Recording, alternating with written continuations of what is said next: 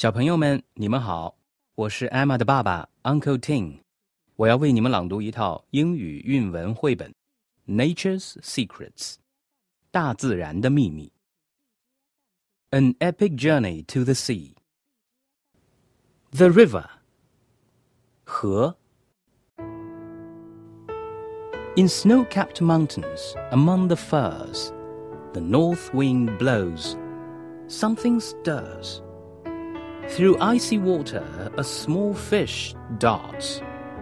This is where her journey starts. 大雪覆盖的山上，冷杉丛中，北风呼啸，混沌一方。一条小鱼在冰流里飞奔，从这儿开始了它的旅程。The river sparkles under a sunlit sky. Overhead, white snow geese fly. Down the mountain, through ice floes, on and on, the little fish goes. 小河在阳光下波光粼粼，头顶上白色雪雁飞过，山脚下浮冰尖，小鱼游啊游。Through pine forests, still as night, the water glints in dappled light.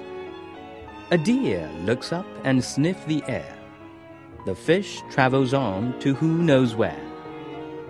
如夜般寂静的松林间，河水闪着斑纹波光。一只小鹿抬头嗅嗅，小鱼往前游，不知终点。Faster, faster, the wide river flows rushing, gushing. Then it slows. Busy beavers scamper and scurry. The fish swims on. Hurry, hurry! 宽宽的小河越流越快，冲赶、奔涌，逐渐慢下。忙碌的海狸奔跑疾走，小鱼急匆匆地游。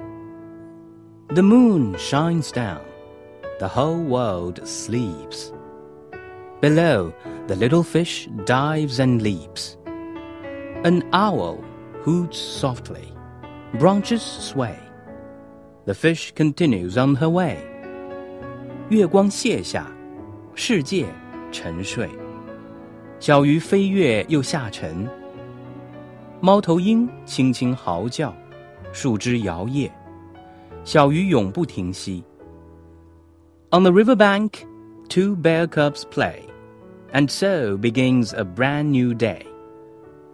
Through snow and wind and rain and sun, the fish must finish what she's begun. 河岸上，两只小熊嬉戏，全新一天就此展开。在风雪晴雨里，小鱼要完成它开始的旅程。The days grow longer. The air is still. The fish swims on and on until the river has become a sea. This is where she's meant to be. 白天变长，空气静止，小鱼继续往前游，直到河流入海。这才是它要到的地方。